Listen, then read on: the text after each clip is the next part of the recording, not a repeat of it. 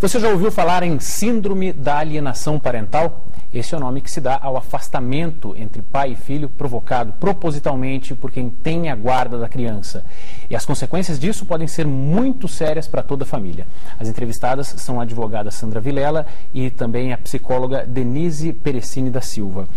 Denise, é, a alienação parental, normalmente, como a gente está conversando aqui, é provocada por quem tem a guarda da criança. Uhum. Mas muitas vezes o tio, o avô, o padrasto também podem fazer parte disso, né? Eles podem provocar essa, essa reação. Sim, tem todo um contexto familiar que pode estar por trás disso, né? Às vezes uma avó, um, uma, um tio, uma tia, um padrasto que resolva competir com o pai uhum. pelo afeto do filho, pelo afeto da criança né? E que, por exemplo, ensine a criança, ah, não, agora eu sou seu pai, né? E aí passe a excluir o outro pai, né? Então isso isso é bastante frequente.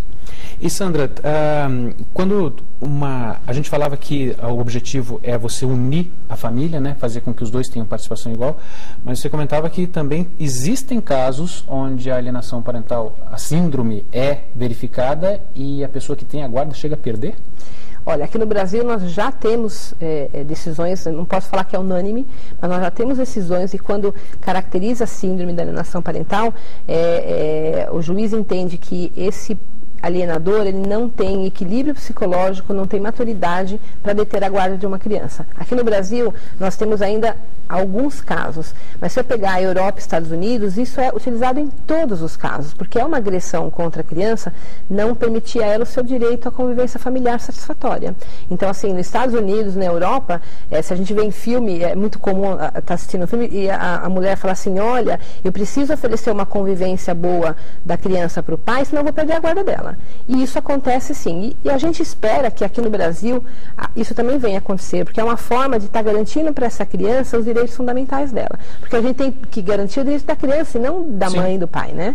É o direito da criança. A criança ela quer amar pai, ela quer amar a mãe, ela quer ter o direito de poder conviver com os dois é, sem, sem, sem medo né, do que, que pode vir a acontecer. Se ela... Ô, Sandra, agora, a gente, é, a maior parte das pessoas nunca ouviu falar nisso, talvez muitas pessoas já tenham até percebido situações assim, mas a própria, é, a própria síndrome ela é algo relativamente novo, né, que depende dos novos comportamentos da sociedade. É, na verdade, assim, é, antes da, da, década de 90, a gente não observava isso por quê? Porque o homem tinha aquele papel de provedor. Então, é, ficava aquela situação assim, homem provedor, a mulher é que era provedor de afeto e ele provedor material.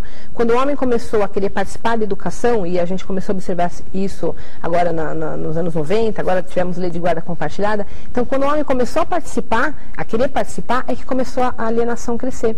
Por quê? Porque, olha, o homem quer participar, a mulher se vê um pouco naquela situação de vou perder meu filho. E é uma. É aí que eu falo que é acho que é uma imaturidade, porque a mulher e o homem têm que perceber que a criança precisa de um pai, precisa de uma mãe, o papel do pai e da mãe é, são papéis que se completam, eles não E por mais que a mãe deixe o pai ter a participação, ela nunca vai perder o papel dela. Nunca vai perder o papel. Então, na verdade, não existe essa competição, né? Não deveria existir essa competição. Então, a mulher e o homem te, deveriam ser maduros, porque eu acho que, que, um casal que não percebe isso não tem maturidade, né? Então, tem que ser maduro para falar, olha, eu estou separando, é, não dá certo aqui a, a, a, enquanto casal, mas eles vão continuar sendo, é, é, tá ligado, ter um vínculo para o resto da vida, vão continuar a, família é, existindo é, por conta do filho. Então, eles precisam ter essa maturidade e falar, olha, é, para o bem da criança, eu preciso é, deixar que ela vá conviver com o pai, para o bem da criança, preciso que, deixar que ela vá conviver com a mãe. Então tem a, a, as mães ou os pais falam, ah, mas o, o, pai foi um péssimo marido. As pessoas vão desassociar isso, né? Uhum. Então assim, um péssimo ex-marido não é necessariamente um péssimo pai, né? Então assim, a figura de mãe e, e, e pai é distinta da esposa, da marido e mulher. E as pessoas não conseguem separar isso, né? É isso que a gente precisa. Denise, é, relativamente comum que a criança, quando vá fazer a visita ao pai, ela tenha é, passe mal é, e às vezes as pessoas é, colocam isso como uma demonstração de que ela realmente não se sente bem ali. Uhum. É isso que está acontecendo? É, essa, essa é a desculpa principal que acontece quando antecede as visitas ou depois das visitas como um argumento para é, acabar com as visitas. Ah, porque nos, nos, no, na véspera do dia da visita ou depois que a criança chega da, da, da visita com o pai, ela passa passa mal, tem febre, vomita, é, fica agressiva, fica é, altera o comportamento, vai mal na escola, começa a escrever de um jeito ilegível, é, fica agressiva na escola, enfim. É, então, isso passa a ser um, usado como argumento para uh, acabar com as visitas. Só que, na verdade, a interpretação tem que ser outra. Na verdade, esse, essas reações emocionais, elas vêm de, uma, de um conflito, justamente desse conflito de sentimentos entre aquela dependência, aquela lealdade que ela tem com a mãe, no caso, e o afeto que ainda existe em relação ao pai. E que ela não pode viver plenamente. Ela não consegue viver os dois porque a mãe não permite né, que se, se viva os dois. Então, assim, é um conflito de, poxa, a visita foi tão legal, aquele período que eu estava convivendo com meu pai estava tão legal, só que eu não posso contar isso para minha mãe porque isso desagrada. Né? Isso deixa ela ressentida, magoada, né? ofendida. Então, o que, que eu faço? Eu falo, eu falo que a visita foi péssima e passo a ter uma reação é, física, inclusive em, reação a, em relação a isso, porque é aquilo que ela não consegue mais elaborar dentro do, do, do psiquismo dela, não consegue mais elaborar, então vai para o corpo. Quando vai para o corpo, dá febre, dá vômito, dá insônia, dá agressividade, dá uma série de coisas. Então a interpretação errada é trocar a causa pelo efeito. Uhum. Né? E, Denise, é, quando a pessoa. Um exemplo dessa criança no meio desse jogo de, de sentimentos, às vezes de acusações e tudo, é, no outro bloco você comentava que a criança não deve ficar passando recado de um para o outro. Que tipo de recados são esses? Ah, são, são vários recados e críticas e comentários de eh, pejorativos, muitas vezes de um contra o outro, né? Do tipo, ah, fala para o seu pai, eh, liga para o seu pai e pergunta quando é que ele vai depositar a pensão.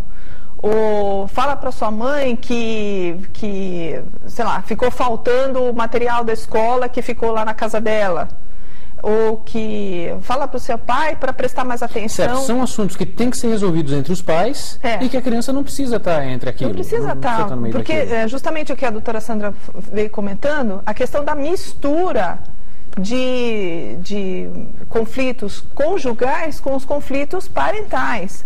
Então, as relações entre os dois, entre os adultos, tem que ser resolvidas entre os adultos. Uhum. Né? Não é o mau marido que, que implica necessariamente na, na, na na existência de um mau pai. Né? Então, é, são questões que, assim, os conflitos, dela, os conflitos conjugais têm que ser resolvidos entre o casal. Né, e não, levar, não envolver a criança nisso. Sandra, a justiça tem algum meio de fazer com que esses pais que estão, é, não para voltar que eles se morem juntos novamente, mas tem algum meio de que eles passem a reatar esse diálogo? Então, é, hoje está sendo também bastante utilizado pela Justiça, aqui no Tribunal de Justiça de São Paulo é bastante incentivado, que é a utilização da mediação. O que, que é mediação? Mediação é um, é um, um procedimento que é feito através de uma pessoa que vai facilitar a retomada desse diálogo. Porque, assim, um, um, pai ou uma mãe, mesmo separado, precisam ter um caminho de diálogo. É impossível você ter um filho. Eu, eu, às vezes eu vejo a, a, um casal que tem filhos e que fica anos sem trocar uma palavra. Isso é quase impossível. Imagina o que, que isso está sendo ruim para a educação do filho. Então, esse mediador, ele vai restabelecer, vai ajudar a restabelecer um canal de diálogo. Então, é através de técnica, é muito utilizado na Europa, muito utilizado nos Estados Unidos. Aqui no Brasil, o Tribunal de Justiça está incentivando muito. Eu não sei aqui na, na, na região de Campinas Campinas como está, mas eu acredito que já até exista bastante núcleos de, de, mediação. Mas isso é algo que pode ser determinado pela justiça ou não? Depende absolutamente de vontade e, dos dois? Então, na verdade, assim, é, em São Paulo nós temos em alguns fóruns, já por iniciativa do Tribunal de Justiça, nós temos alguns fóruns que têm o núcleo de mediação. Mas o juiz não obriga, o juiz ele encaminha, ele pede para que as pessoas vão para aquele núcleo de mediação na grande maioria da, da, das vezes, assim, é um trabalho feito que, que muda completamente a, a, a, forma desse casal lidar, que eles acabam se conscientizando e encontrando, sim, uma forma de diálogo mínimo para não ter mais agressão e não estar tá envolvendo os filhos. Mas não é obrigatório. Nós temos um projeto de lei que já tramita há bastante tempo, falta só é, é, votar e aprovar, já passou por todas as, as fases, e que vai tornar obrigatório. No caso de direito de família, a hora que o processo entra, que assim a briga começa, ao invés de a gente ficar discutindo disputando quem vai ganhar, quem vai perder, a gente para e fala, casal, vai conversar. É referente a filho, vocês vão conversar uhum. para você, vocês encontrarem, porque o, o, juiz não quer sentenciar no caso desse, ele quer que o casal tome para eles a responsabilidade pela vida do filho. E o casal tem que perceber que é, o, o, objetivo, óbvio, de tudo isso é que a criança não sofra, mas que até eles vão ficar mais felizes diante Sim. de uma convivência mais harmônica. Né? A coisa mais normal do mundo é daqui a 10 anos uma pessoa falar, meu Deus, como eu gastei energia numa ação judicial, como eu acabei com a minha vida, como eu sofri. Então, o sofrimento é de toda a família. É da mulher, é do homem, é da família da mulher, é do homem. Agora, a criança que eu acho a maior crueldade. E os pais, assim, nenhum pai quer fazer mal para filho, né? Bom, vamos para mais um rápido intervalo e a gente volta daqui a pouco.